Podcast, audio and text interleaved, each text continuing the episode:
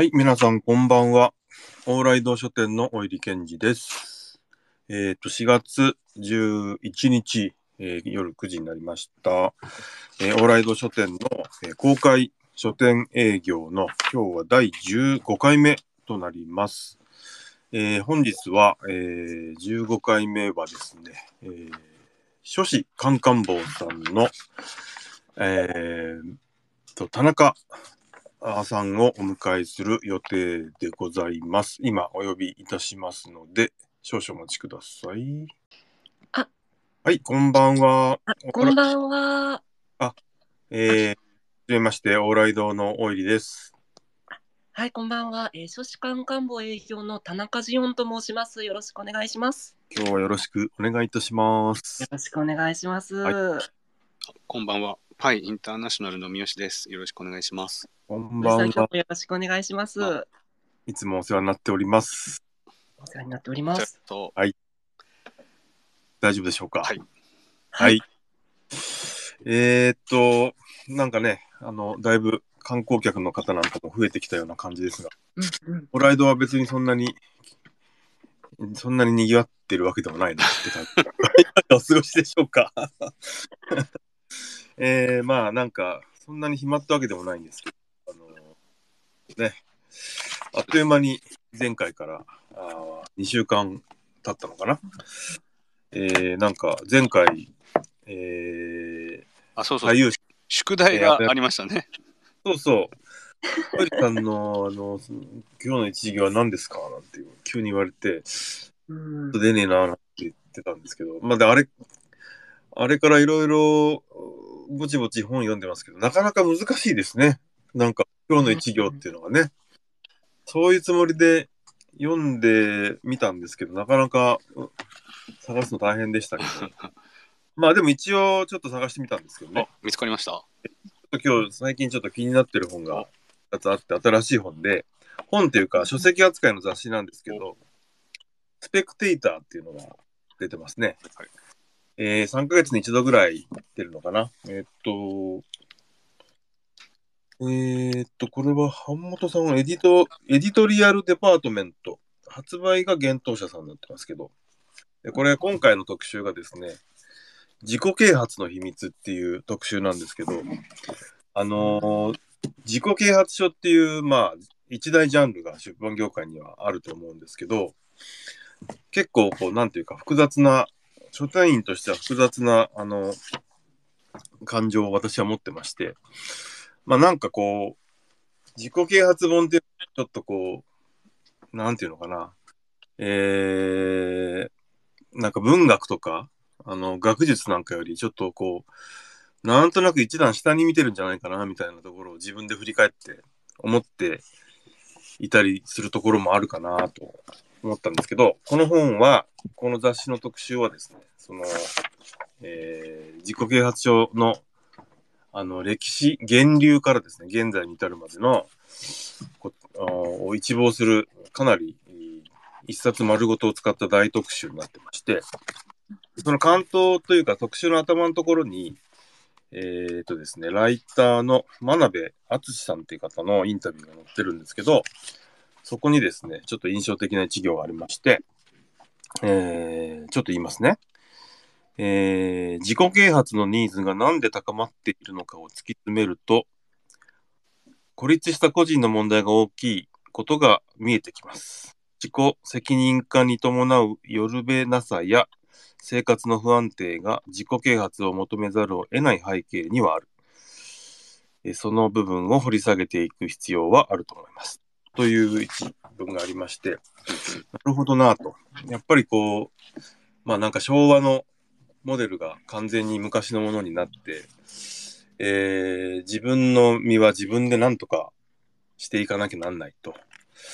えーただし、同時に世の中はちょっとこう無理ゲー感が漂ってると言いますかね。自分の努力でどこまでやってい,、えーいけるもんなんだろうかという大きな不安もあり、まあそういう時にこう、あとまあ横のつながりも、ネットでこういろいろ知り合いはいるんだけれども、なんかこう継続したこう深いつながりみたいなものはかえって希薄なんじゃないかっていうような、まあ、置かれた環境もあり、まあ、それぞれ孤立した個人が一人自分の身を何何とするべきかということで、まあ、何かにすがるような気持ちで自己啓発書っていうものをこう求めているのかなという気がして、まあ、それ考えをそれをこうを考えながらこの特集を読みますとですね非常にこう世の中の変化というか時代の移り変わりみたいなものも、えー自己啓発書そのの歴史を追いかけることで見えてくるっていう非常に面白い特集になっております。で具体的にまあ本屋の現場で自己啓発啓発書をどのように扱うべきなのかっていうねそういう迷いもあってまあ読んだことない本もあこういう本なんだっていうこともパッとわかるというですね非常に書店員にはまあビジネス書担当の人はまあ常識なのかもしれないけど私みたいにビジネス書の担当専門じゃない人にとってはああ7つの習慣ってこういう本なのねとか。あの、ひろゆきの本とホリエモンの本のちょっとした世代の違いってどういうことなのみたいなとかね。いろんなことがわかるので面白い特集でした。全然まちょっと 長くなっちゃいましたけど。え、これ今、オーライドさんでうう置いてあるんですか？絶賛平積み中でございます。えー、あ、小栗さん、これなんで読もうとも思われたんですか？いやもうこれは表紙とた特集タイトルでもこれは絶対平積みだなと思ってあの初日初回まあ毎回5冊ぐらい本あるんですけどスペクテーターは。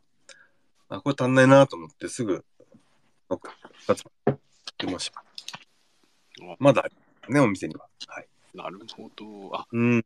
毎回自己啓発を特集してるわけじゃないんですね。今回が自己啓発特集号だったんでそう。そう毎回特集が全然違うので非常に面白いらし。いえー、ありがとうございます。うん。ありがとうございます。いえいえ。まあだから僕はその孤立した個人と自己啓発書っていうところがすごく印象に残ったんで、まあね、やっぱりお客さんに本をこう見てもらう立場としては、あそういうここ心のを心持ちのお客さんが多いのかなっていうのはやっぱり覚えておいて損はないな、うんうんうん、思いました。いや、まあ、はいほんと、もう面白そうですね。ありがとう。うんもう手に取らざるを得ないですね。いやいや、はい。いっぱいありますので、ぜひ見てみて。いやー、今日の一行、本当ハードル高い。ありがとうございます。えっと、これあれですよね。うんあのーまあ、ひょっとするとあのもうこのシリーズのずっと聞いてくださってる方はもちろんかと思うんですけれど、はいまあ、中にはあの今回たまたま聞いてみたよっていう方もいらっしゃるかもしれないので一応言っておくと、はい今日の一行っていう文化が、えー、と左右者そさう、んありがとうあございます。るんですね。そうはい。えっと左右者さんの前回青柳さんがお話ししてくださった時に、えー左右者にはいつも朝礼で今日の一行という、えーまあ、自分が、えー気になった、まあ、本とか、えー何かこう記事とか、えーまあ、それでもこう日常の中でまあいろいろな一節を、まあ、朝会朝礼でプレゼンするといううん。会があるそうで,、えーで前回あのこのスあのスペースの中でも同じことをやってみようという宿題が出たということでうん、今、うかいいきなり振られたんで、僕はその できなかったっていうだけの話です。いや、すごい難しい。もう事前に振られてても難しいなって僕も思いました。でも本当に素晴らしい。ありがとうございます。そして。田中さんがめちゃめちゃサポート。田中さんにまさか、てしまってすいません。とんでもないです。はい。そう今回はね、あの少子官官房の、えー田中さんの会なので、あのぜひ少子官官房さんのごご紹介と田中さんのできれば自己紹介なんかもお願いしたいと思います。はい。お願いしま三好さんの今日の一行大丈夫ですかね？えー、大丈夫です。あのもう、はいじゃあこの間出したしね。そうそうそう、大丈夫です。じゃああの最後にもし時間が余ったらぜひ聞かせてください。はい。はい。えっと、じゃあ皆さん改めまして、えっと、書士官官房の営業の田中と申します。えっと、書士官官房はですね、まあ、簡単にその会社、どんな会社なんだよっていうお話をしますと、えー福岡の福岡県福岡市にある会社です。で、えーとまあ、観光ジャンルはですねかなり幅広い本を刊行していまして、えーまあ、文学日本文学とか海外文学それから、えーまあ、短歌を中心に詩歌の本、えーそれから、えー旅ガイドの本ですとか、まあ、最近はちょっと哲学の部分を出したりとか、まあ、そういった人文書なども刊行している、えー出版社ですね。えー、と2002年に出版社としては創業をしまして、えーなので、えー昨年2022年が、えー創業20周年の年でした。で、えー書士カンカン坊ってすごいこう変わった名前だなっていうふうに言われるんですけど、えー書士がその本屋さんとか出版社とか、えーそういう意味ですね。で、はい。カンカン坊は、えっ、とですね、カンカンガクガクうんという四字熟語、すごい難しい漢字の四字熟語なんですけれど、えーから来ている。まあ、それがなんでこの名前になったかっていうのはまたエピソードがあるんですけれど、えっ、と、まあ、でもこのカンカンガクガクっていうのが、えっ、と、遠慮なく、えー率直に言うこと、うん大いに議論すること。うんえーひるまず述べて盛んに議論する様となんかさっき調べてきたんですね。まあ、なのでそんな感じでこう、えーみんなでワイワイ、えーの議論しながら、えー活発に出版活動しようよっていう願いを込められての名前だと思います。うん、はい。なんかよく よくあるのがあの「けんけんごうごう」という四字熟語似たものがあるんですけどはいはい。これもさっき調べてきたところあの、うん。多くの人が口やかましく騒ぐ様。うん。またやかましく騒ぎ立てて収集がつかない様ということで。まあ収集つかないのはちょっと困るのでまああのけん。けんごうごうにならないように、まあ、日々カンカンガクガク頑張っている小さな出版社ですよろしくお願いしますよろしくお願いします。はい2002年出版社としてスタートだったんですね。そうですね2002年もともと編集プロダクションだったものがうん出版社になったのが2002年ですね、なるほど。はい。なんか、往来堂書店さんとはもう結構昔からのお付き合いというふうになんか、あの伺いました。すごく、えっ、と、田島さんお元気でしょうか？あはいあのうちの代表が、はい。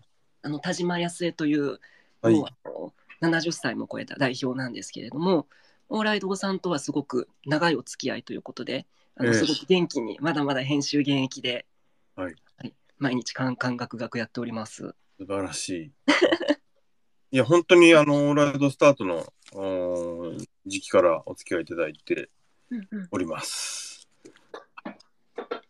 なかなかね、あの、あの、なんか、えっ、と、なんかの機会、だいぶ昔ですけど、東京にいらした時なんかはご挨拶したことがありますけれども、まあ僕の方からなかなか福岡に行くことがないので、あえー本来であればですね、あの私がちょっとまだあの営業をこっちのこの仕事は2年目なんですけど、ああ、そうなんですね。はい、あのまあちょうどコロナ禍真っ盛りだったことなんかもありながら、ちょっと東京には年に1、2回行けるか行けないかみたいな中で、実はですね、あのこのスペースであのオイリーさんとうんあの口頭でしっかりお話しするのは初めてという機会になっていまして、はい。はい あの改めまして、初めましてと言いますか、すごく緊張しているんですけれど、いや大丈夫ですよ。はい。コロナ禍での営業採用ってなかなかすごいなって思ったんですけど、はい。ねそうなだって外出できないの状況で、うんあまあ、うちもずっとだから採用できないでいたんですけど すごいですね。そうですね。なんかあの営業担当のまあ営業のお仕事とまたあの書店の方のお仕事もやってまして、ああ書店さんもやってらっしゃるんですね。そうですね。うーん。まあその書店がちょうどあのいろいろイベントとかができないってなった時に、はいはいいろいろそのオンラインの配信とかのイベントもやっていきたいっていう時に、まあ、たまたまちょっとそういったことも私があのやっていた経験がありまして、うん。まあ、それで、あの取っていただいた部分もあり、まあ、ある意味そういう意味ではコロナ禍らしいあのご縁だったのかなと思っていますね。うーん。いやそう田中さんのメールの何フッターにはい、海外文学とシーカの本屋カフェ。本のあるところ網代って書いてあるんですけどこれです、これですね。はい、あの本のあるところ、網代ですね。えこれもあの同じ福岡市内すぐ近所にですね、あのやっている、まあ、そんな大きな本屋さんではないんですけれど、2017年か18年くらいからやっていますね。うんはい、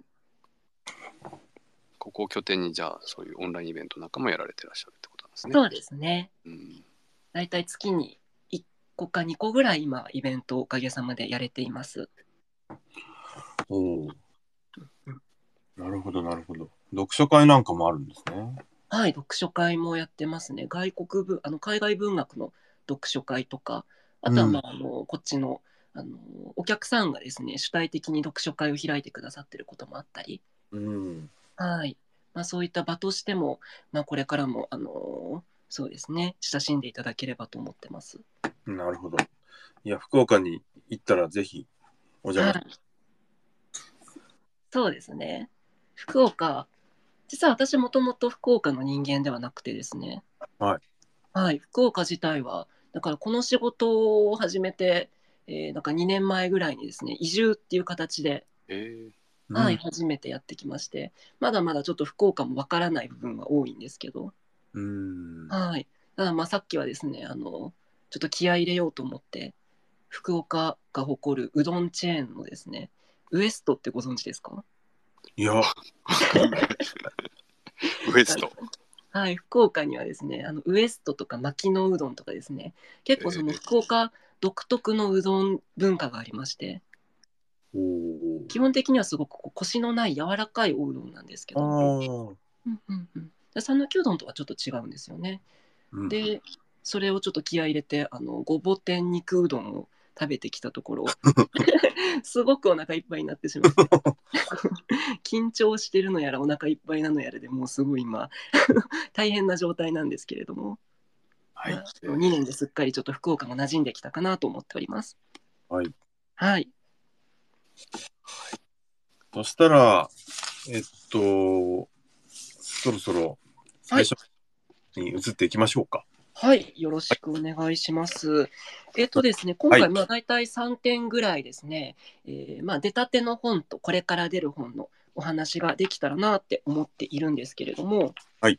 はい。えっと、最初にですね、おすすめさせてもらいたいのが、えーこれがつい先日出たばかりですね、えっと、4月の5日に初回の配本が、えーあったタイトルで、えー歌集なんですけれども、えー菊竹好美さんの「心は胸の膨らみの中」という歌集を、えーお話しさせていただきたいと思います。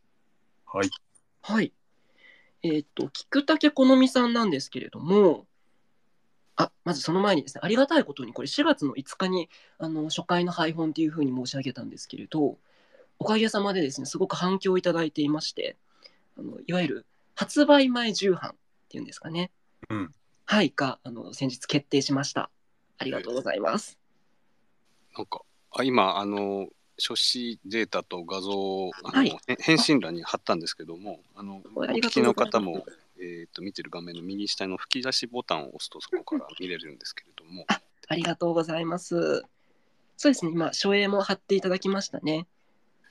これは、安藤智さんというですね、あの油絵とかを描かれている作家さんの総画なんですけれども、うん。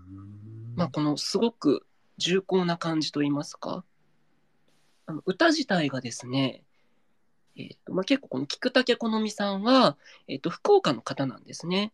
そういう意味ではまあ地元のあの作家さんということで結構いろいろあのなかなか福岡だとですね東京の作家さんとかとはオンラインで打ち合わせをしたりしながらの本作りになるんですけれど、まあ、実際に対面して、えー本作りをしたりとか、まあ、これからのあの販売のお話をしたりとかですね、えーすることができたんですけれど、えっと1995年生まれの歌人さんでしてだから大体今20代後半で私と年の同じくらいの方なんですけれど、結構ですね歌の内容が、まあ、その女性の身体を生きることのまああのなんて言えばいいんですかね、まあ、痛みとか、うんそういった部分を結構率直にただ、えっとまあ、ポップな言葉で語っているというすごくこう独特のユニークなテイストを持った歌集でしてうんなんかそういったその女性身体の痛みみたいな部分が結構この総画のですね重厚な感じとかにもよく現れているんじゃないかなと思っています。はい。はい。えっと、この、今、御社の、えっと、ホームページを拝見しまして、えっと、その、書影があって、タイトルがあって、えー、お二方の推薦コメントがあって、その下にいくつかほ歌がの載せてある、あります？あはい。うんはいそうですね、やっぱり、まあ、今、パッと読んだ感じですけど、うん、なんというか、うんうん。そうですね、女の人としてというか、まあ、女性のとして生きていく上での、まあ、そうだな。なんかこう、うーん、まあ、辛さというとちょっとおあれかもしれないそうですね。うん、ちょっと不安な気持ちであったりとか、そうですね。あとまあ率直になんかその、うん。向けられる眼差しへの、まあ、い怒り苛立ちであったりとか、うん。まあ、かつそういったものをこうなんていうんですかね突き抜けていく強さとかがあったりとか、うん、ちょっとなんかいくつかあの聞いてくださってる方の中に向けてもですねあの、はい。私のお気に入りの歌をいくつか読めればと思うんですあ、けれどぜひぜひ、はい。はい。素敵なことと思う友達の妊娠は知らない国の夜明けみたいな。素敵なことと思う友達の妊娠は知らない国の夜明けみたいな。とか、うん、まあこれは結構あの友達の妊娠っていうことを、まあ、だからその身体みたいな部分とすごく近い妊娠っていうテーマを、まあ、扱って、まあ、かつでもそれが知らない国の夜明けみたいだ。なんかこの夜明けっていうすごく素敵なこととでもそれが知らない国のっていう少し自分とはこう遠くのことのように描いているこの書き方がすごくなんかこう素晴らしい比喩と言いますか素晴らしい着眼点だなって思ったり、うん、なんうかまいね。パッとこうビジュアルが思い浮かびますよね。そういう夜明けの。あとはまあその必ずしもそのシリアスに振り切らない部分といいますか、例えば、えー賃金の少なさ自転車を漕ぐ力肉まん2つ分のおっぱい。賃金の少なさ自転車を漕ぐ力肉まん2つ分のおっぱいとか、まあ、これは結構その賃金が少ない結構その貧困とかのこととかも歌の中に読み込まれてるものが多いんですけれど、うん。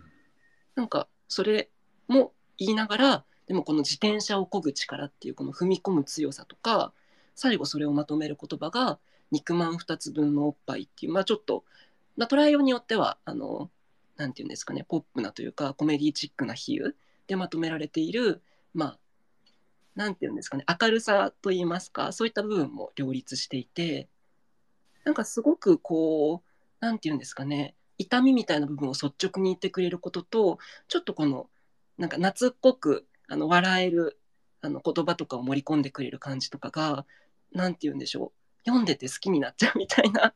うん、本当にそういう作家さんなんじゃないかなと思ってますね。なるほど。うん。まあ、まず語り口が結構親しみやすいというのはありますね。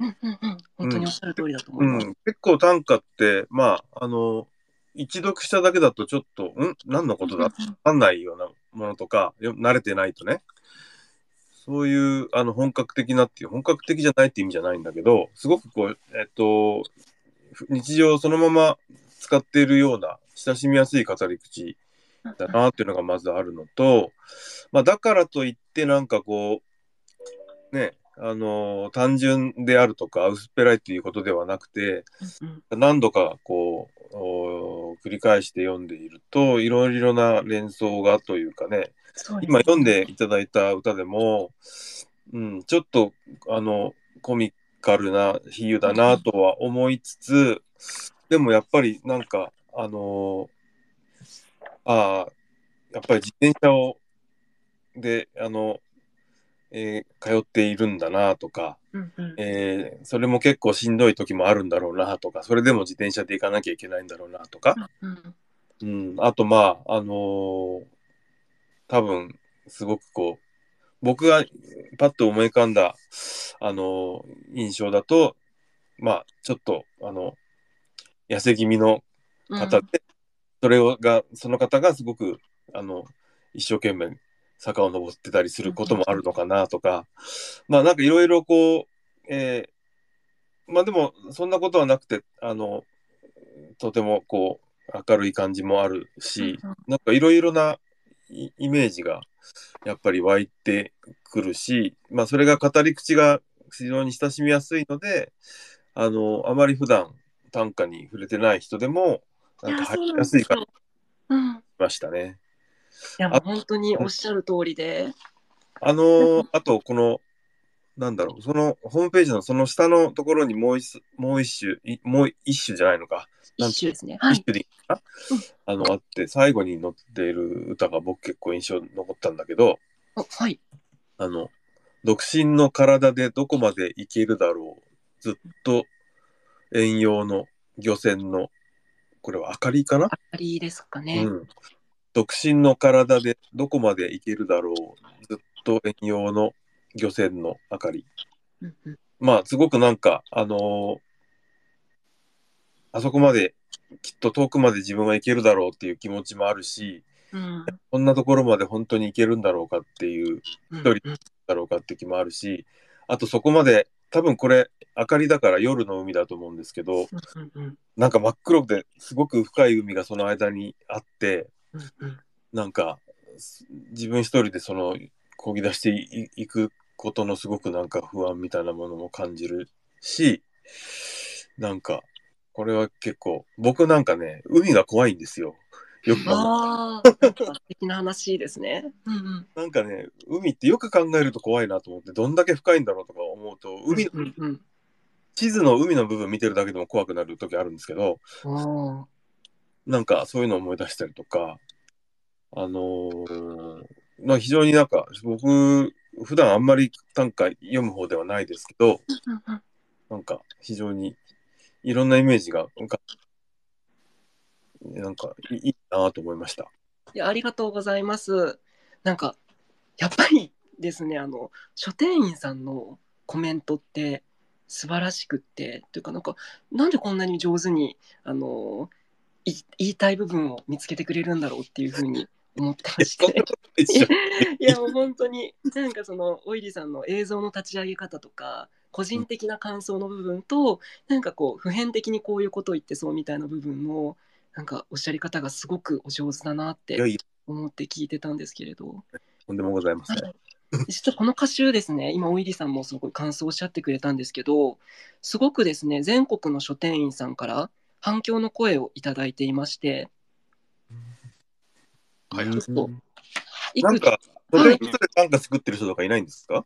うん。あ何でしょ書店の人でうはい。私も短歌作ってるんですみたいな人はいまいませんか？ああ、あの書店員さんされながら短歌作ってらっしゃる方いらっしゃいますね。あいるんやっぱり。はい、やっぱりえー。結構、ええー。ー何人か私の知る限りもいらっしゃっえて、ー、あ、はい。なんかそういう人はカンカン坊さんの雑誌に投稿してきたりはしないんですか？あ、あの投稿してくださる方もいらっしゃいます。そうなんだやっぱり。はい、あのあの眠らない眠らない木の投稿欄、うんあと笹井宏之賞というあの短歌の賞もやっているので、まあそういったところに出してくださる方もいらっしゃいますし、え。あー、のまあ歌集出されてる方の中でも実は私書店員でっていう方もいらっしゃったり、まあ、ちょっと具体的にはちょっと申し上げられないんですけれど、はいはい。うん、なのでやっぱりそういう方はあの店舗でもいろいろ応援してくださいますし、うん。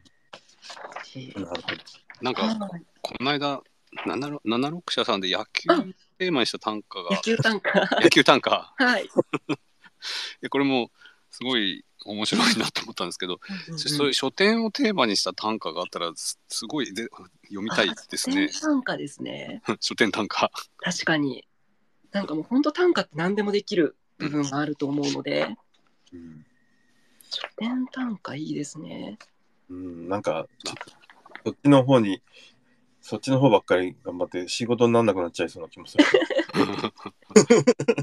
なんかね、聞いてらっしゃる方も、なんかこんな短歌集あったら欲しいなんていうことがあったらコメント欄に書いていただければあ取り取り上げますので、質問とかあの感想とかでもいいので、はい、よかったらどうぞ。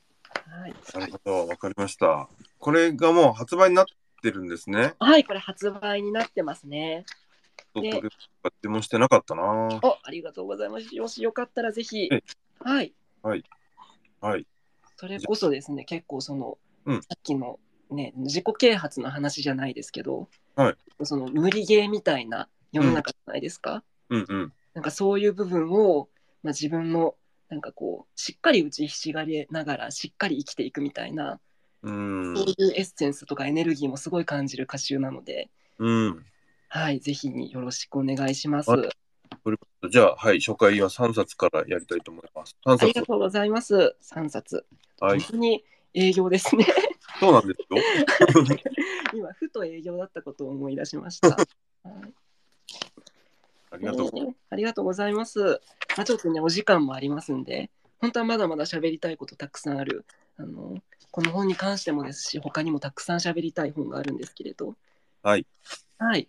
じゃあ、まあちょっとお時間的な部分もあるので、一旦次の方のご紹介に行けたらと思います。はい、お願いします。はい。ちょっとここから先がですね、これから発売になる本になるんですけれど、はい。はい、ちょっと単価が連続しますね。うん。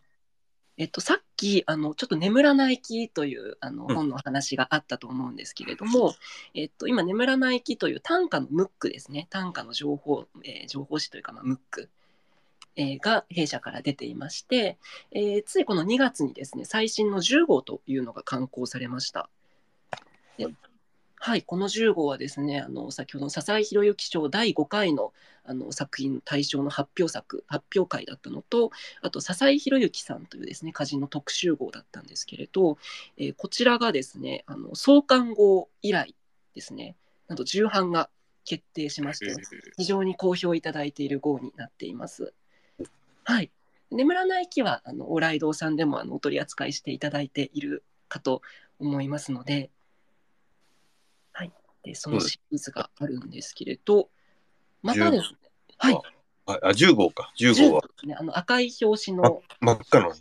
真っ赤な表紙の、はい。そうそう、これ、オイリさんに勧められて僕も買ったんですけど、あなんかこありのがとうございます10なんかこう、重版になったポイントって何だったんですか？重版になったポイント、そうですね、いや、もう本当にいろいろあるかなとは思うんですけれど、まあ、やっぱりこう、節目の、まあ、10号記念っていうちょっと意識ももちろん作りながらありまして、10号記念かつ、あと、笹井宏之さんっていう方がですね、あのまあ、書士官官房が歌集を、まあ、出すきっかけになったような方でいらっしゃいまして、うん。で、えっと、それが2011年に、えーうちから第一歌集の「人さらいの」まあ、復刊と第二歌集の「テントロリ」の刊行があってもともとその第一歌集は、えー15年前に出たんですねそのちょっと前ですね。うん。そういう意味でこう15年目っていう節目で笹井宏之さん、まあ、この「眠らない木」や弊社の書士官官房にとっても、まあ、きっかけ大切なきっかけである笹井宏之さんを、まあ、振り返ろうという、まあ、かなり節目ということで気合の入った号でもありまして、うん。うん。まあ、ご存知の方も多いかなとは思うんですけどこの「眠らない木」というタイトルもですね、うん笹井宏之さんの短歌の一種から取ってるんですね。なるほど。はい。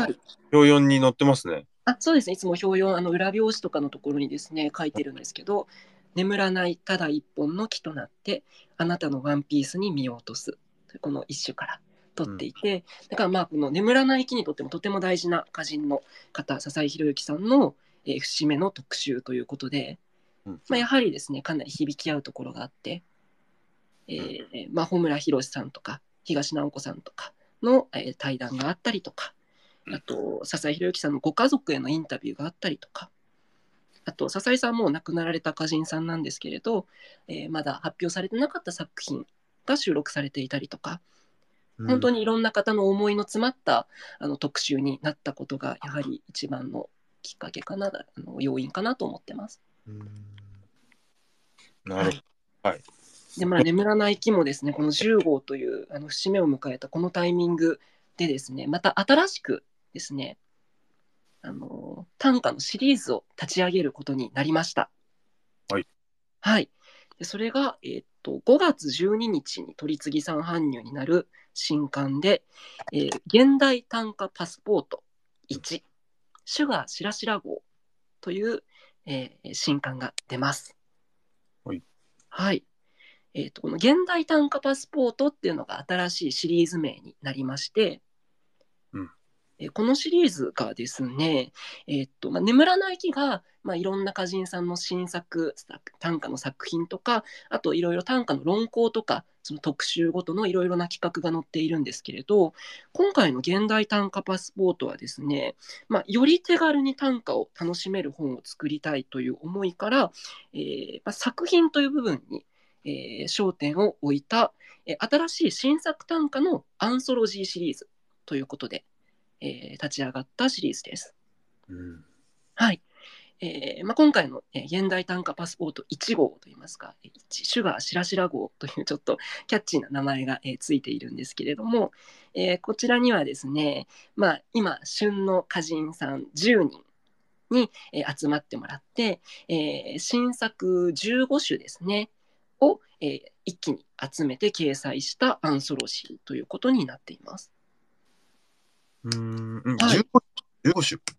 えーそうですね、10人の方の、まあ、今回15首ですね。うん。えーメンバーがですね、うんあの伊藤昆さん、榊原弘さん、千草総一さん、柴田葵さん、堂園正彦さん、谷川電話さん、吉田康弘さん、えー宇都宮敦さん、菊竹好美さん、初谷無衣さん。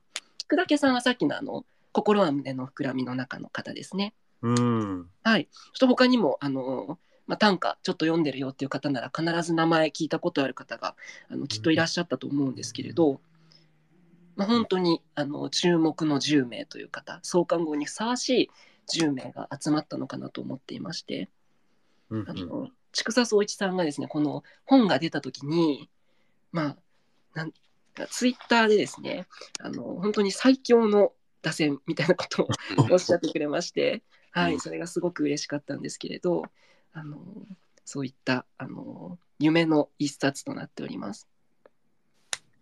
なるほど。はい、えーっと、そう、ちょっとなんか、あれですね。あの、ちょっと小ぶりの本なのかな？ちょっとその辺わからない。ありがとうございます。はい、ちょっとそこもですね、あのええ。ちょっと個性をつけたポイントでして、はい。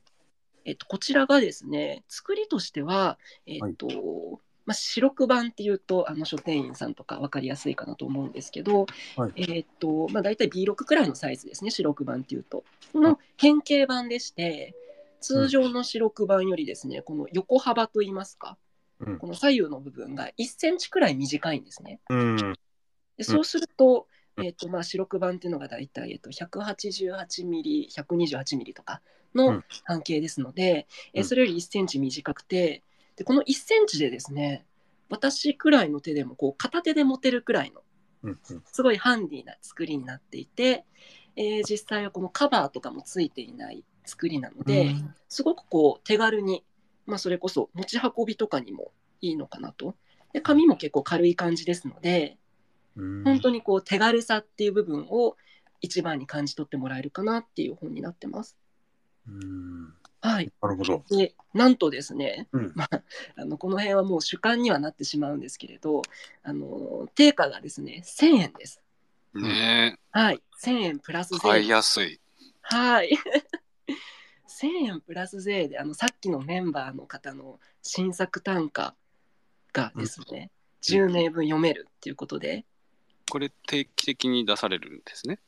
そうですね、あの一応今回が現代単価パスポート1っていうことでですね、ええ。今後も同じ現代単価パスポートのシリーズを刊行していこうと思っています。ちょっとまだあの次がどれくらいになるかっていうのは調整中といいますか、あのまだ未定なんですけれど、うんはい、今後も出していってですね、このシュガーしらしら号みたいな、この毎回ですね、このちょっとキャッチーな副題といいますか、どどなたがネーミングされてるんですか、えーっとですね、これはですね、実はですね、えっと、この中の収録されている短歌のですね、うん。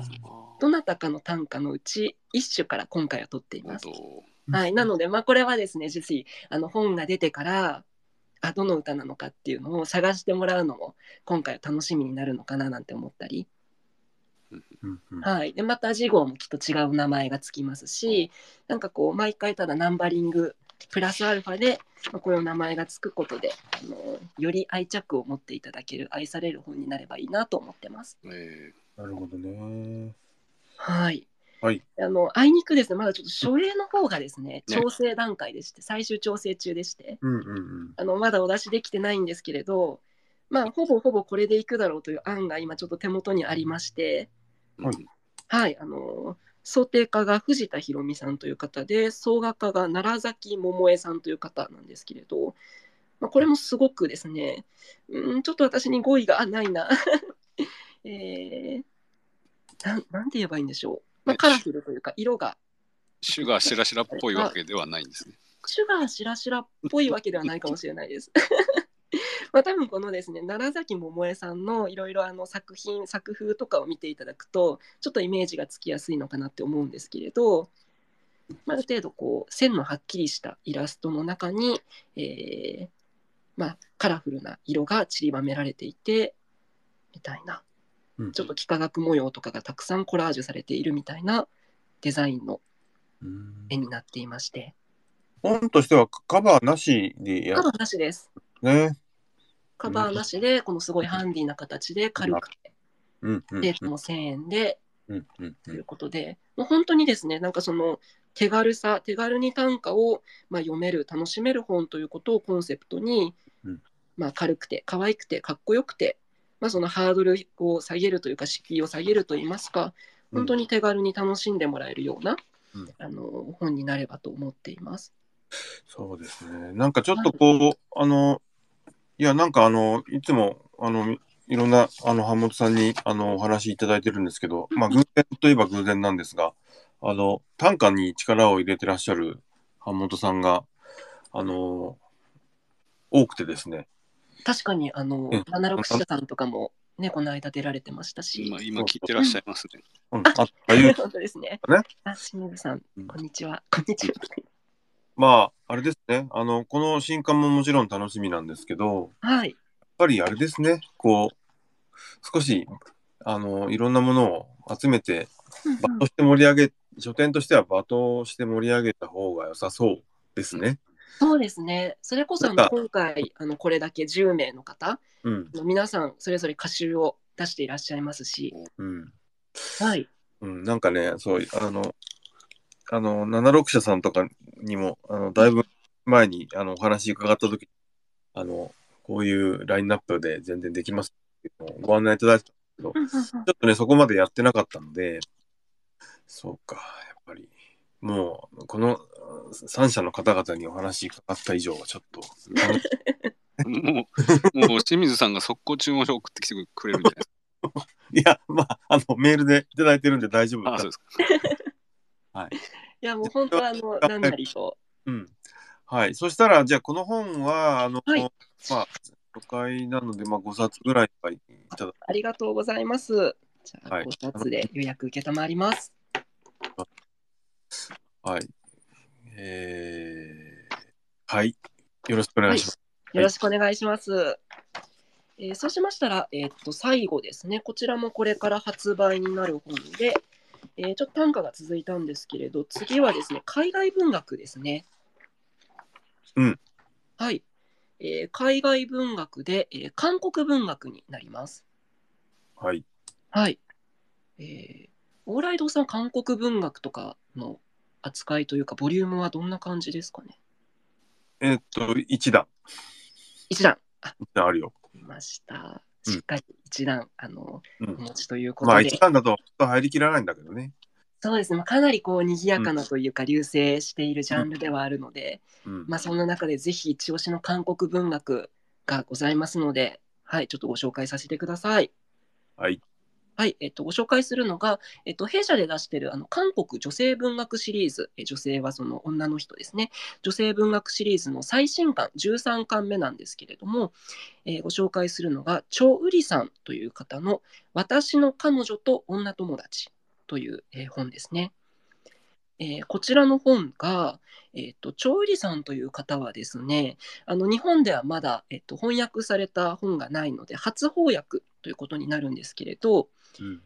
えー、チョウリさんは主にそのクイアクイア文学の文脈で活躍されている、えー作家さんでしてでそれに加えて、えっとまあ、労働者の問題労働者の置かれている立場とか、えー女性の置かれている立場などの問題を、えーごまかすことなくリアルに今を生きる女性たちをリアルに、えーかつとても読みやすい筆致でまた爽やかに、えー描き出す、えー作家さんとして、まあ、この韓国でもですね、まあ、フェミニズムリブート以来こういったクイア文学とかはかなりあの流星しているジャンルではあるんですけど、まあ、その中でもですねかなり先駆け的な、えー代表的な書き手ということでいらっしゃるみたいです。うんはい、で今回は、えっと、短編集なのでこの表題作のですね「私の彼女と女友達」を含む8編を収録していまして、えー帯にはですねあのチョン・セランさん「50 People」とか、えー保健室のアン・ウニョン先生これ映像化もされましたねなんかの作品で知られるチョン・セランさんが、えーまあ、韓国のですねもともとの現代のバージョンから推薦文を、えー寄せていらっしゃいまして、えー加えて今回日本版の、えー寄せて、えーっと「布団の中から放棄せよ」というあの高島凛さんですね。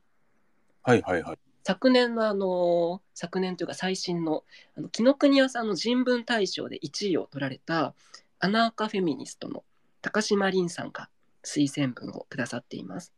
はい。はい。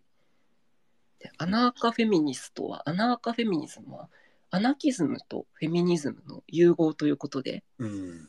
まあ、それこそあのクイアクイア文学クイアのこととか、えーまあ、労働者のこととかを、まあ、真摯に書き続けている今回のチョ・ウリさんの作品には、まあ、まさにぴったりの方だったんじゃないかなと思っていましてはい。いはいや、なんかさっき、ええあの、御社のホームページから、試し読みのノートの方に行って読んでみました。ありがとうございますはい。あのなんだろう、付き合ってる二人、てか一緒に暮らしてる二人の一人が、女友達に、その、えー一緒に会おうよ会おうよって誘うっていう話でしたけど、そうですね。なんかすごくこなんとなくこう、あーなんか、いや、なんかやっぱりね、こう、こういう文学はね、僕はあんまり、あの、うんうん。けないんですが、読んでないんですが、あの自分の本当に想像の、あるいは経験の外うんの、なんていうのかな、その、そう、いろんな感情的なその経験をしている人がいるんだなっていう、まあ、当たり前の話なんですけど、文学を読む上ではね。うんうんなんか、あーそう、想像力は大事だなというふうに、本当に。あの、ただもう、こういう形で、その物語の形で提示していただかない。うん。うん、やっぱりむず、想像するのは難しいですよね。うん、そうですね。なんかまあとてもこうリアルではあるのでうん、物語とはいえ、うんううん。ん。あの、皆さんもこの、ぜひですね、はい。都市カンカン坊さんの、この、私の彼女と女友達の紹介ページから、試し読みのリンクが、ノートに飛ぶリンクが貼ってあるので、そこで読んでみていただきたいですね。あはいええお話を見のご紹介ありがとうございます。うん。今、ツイッターの返信欄にも投稿しておきました。あ皆さんありがとうございます。とてもですね。はい。はい、なんか今あのご紹介いただいたのは表題作の「私の彼女と女友達」の試し読みだったんですけれど、うん。えっとまあ、レズビアンカップルが、えー主人公のお話で、うん。まあ、そのカップルのうち一人はすごくこう昔なじみの女友達グループがいるんですね。うん。で女友達グループはすごくそのあの主人公の私のことをそのグループにこう誘おうとするんだけれど私には私の複雑な思いがあってそこには行かないみたいなところから始まるあの物語になっていまして、うん。そうです。はい、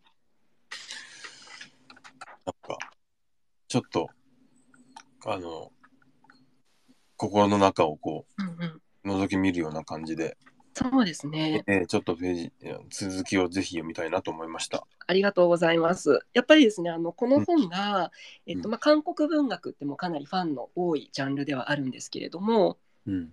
まあ、最初にですね、こういう本が出ますよっていうことを、まあ、それこそうちのウェブページとか、ツイッターとかでご案内したときにですね、まあ、やっぱり普段からそういった韓国文学あの好きだよっていう方はもちろんなんですけれど、まあ、こういったそのクイア的な表彰がある作品とかに、まあ普段から親しんでいらっしゃる方とかを中心になかなかこう普段以上の、あのファン層にですね一気に波及していった印象がありまして、まあ、そういう意味ではですねその韓国文学普段読まないけど、まあ、ちょっとテーマ的に気になるなとかうん。こう普段どちらかというとこう人文書とかのジャンルでこういったあのテーマに親しんでいるなみたいな方にもぜひ手に取ってもらいたい一冊になっています。なるほど。はい、これは、えーっと、短編集で、えーっと、いいくらだっけ？短編集でですねこちらが、えー、えっと1800円ですね、1800円。はいうんどうしようかな。はいどうぞ。あれ、いや、まあ、冊数をどうしようかなと思ってるんですうんうんうんそうだな。まあ、やっぱり、3で、3で大かな、最初は。あありがとうございます。ではこちら私の彼女と女友達3冊でご予約承ります。ちょっと足んないかもしれないけど、まあ、はい。まあれですか、ずちょっとゆはいあ。の、地方省さんには在庫入るのかな、こういうのって大体。あはいあの入ります。えっとうん4月のですね25日うんに、えっと取り次ぎさん搬入でえっと、まあある程度ですねあの初回以降もですねすぐに追加ご注文受けたまわれるような状態にしておきますので。はい。はい、あの入れてみていただいて、またすぐにっていうことでしたら、もうすあのおっしゃっていただければと思います。これ4月の、あ、ごめんなさい、4月何、何？あ、4月の25日ですね。25か。はい。なので、まあ、ゴールデンウィークの 中に入るかどうかみたいな感じですけれども。じゃあはい。5の方がいい、5の方がいいと思います。あ、ありがとうございます。じゃあ、5冊で。え、5にした方はい、ありがとうございます。そうか。うん多分、追加は連休明けになると思うので。はい、わかりました。そうですねな。なかなかゴールデンウィークっていうのは重要なタイミングにはあります。うんうん。はい、ありがとうございますあ。りがとうございます。いやー なんかちょっとようやくこう話してるうちにですね緊張と、あのお腹いっぱいな感じがほぐれてきました。なんて思ってるともう結構50分ぐらい話してたんですかね。はい。はい。いやーいや、どれもね、本当読みたかったですね。え一番気になってるのは、あの、この新創刊のアンソロジあー、現現代短歌パスポート。現代短歌パスポート。うん。これちょっとまだイメージがあんまりわからないんだな。おそうですね。ちょっとなんかえ書影とかもまだ出せていないので、うんなん。かこううん。えーっとそうですね。うん。まあでも、まあ置いてみます、見るので大丈夫ですよ。すみません、ありがとうございます。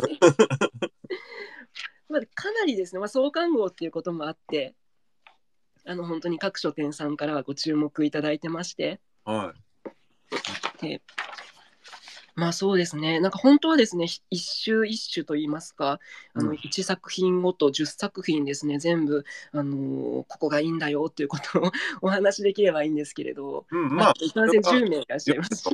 うん。うんうん楽しみでいいと思うんだけど、やっはい、あれですね、あの、新しい読者をに常にこう、アピールしていく企画のあり方みたいなのがあって、本当ですね。なんかええ本当にこのこと短歌とかに関してはですね、あのーまあ今どんどんどんどん読者の人口も増えていると言われているところもありまして、まあ今回の現代短歌パスポートもですね本当にこう作風の面で言ってもあの右端から左端までいるようなあの面々になっていまして、ねえ、なんかあの、ほら、NHK の短歌も、うんあの司会 MC の方が、あの、尾崎世界観さんと、えっ、と、ヒコロヒーさんになったのかそうですね。確か尾崎さんと今、な。うん。じゃなくてすいませんちょっとパッと出ないですけれど。ええなんかね、やっぱり、まあ、尾崎さんはか歌詞の、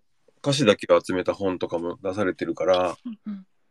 やっぱり普段からね、言葉にはすごく、あの、エネルギーを注いでいる方だと思うんですけど、うんうんうん今度短歌のね、番組を仕切るっていうことで。そうですね尾崎さんいらっしゃってましたもんね、オーライドさんに。あ、そうなんですよ。いろいろちょっと、えええあの、お願い事したりとかえして、まあ、この間も東京書店商業組合のうんうんうん動画のプロジェクトで、あの、いろんな方が、あの、ま、東京の組合の書店に行って本を選ぶっていう動画を撮ってたんですけど、まあ、ええ尾崎さんはオーライドに来てくださって、あのー撮ってくださったんですけどね。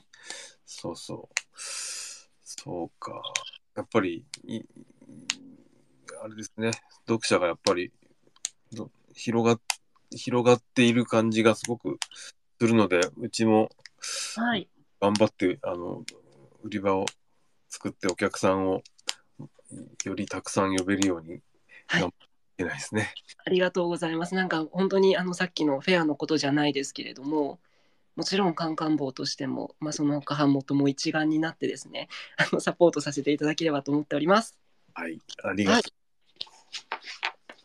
はい。ね、じゃあ、だいたいこんな、今日のあの予定としてはこ、そうですね。ねあのもともとお話ししようかなって思っていた本に関しては、あの一通りご紹介できたかなと思ってます。ありがとうございます。はい。はい。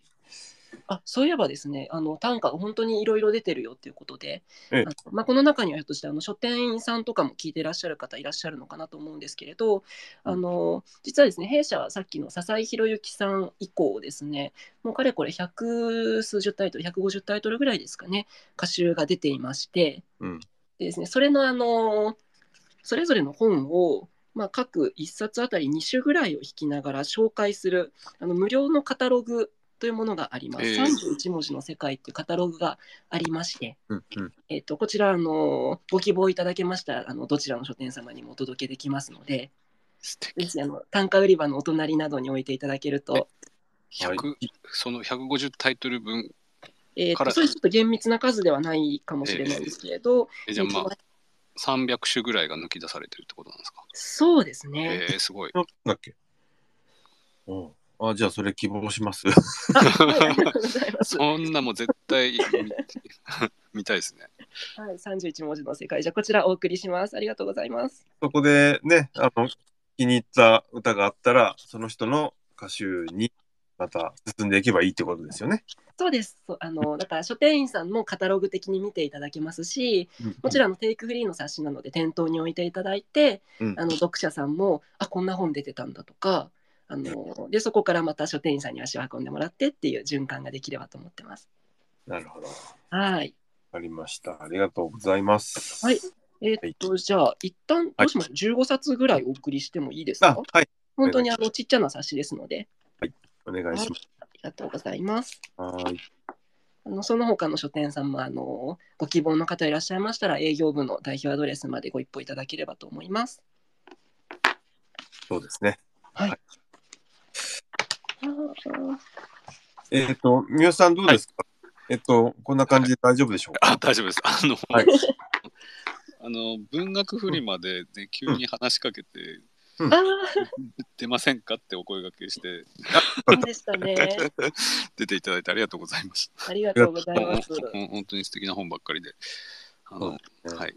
あの、いやなんか本当三好さんは初めてお会いしたのがあのウェブ商談会とかをあの昨年一昨年かな、えやってくださった時の何か最後のオンライン懇親会みたいなところで、えはい、初めてお話しさせてもらってその後も文振りであの声掛けしてくださったりとか本当にですねお世話になっているんですけれど。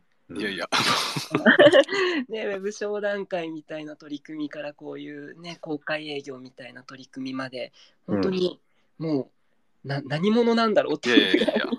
あの。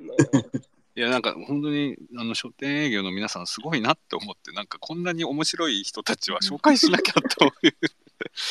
おおいりさんも同じ思いだったと思います。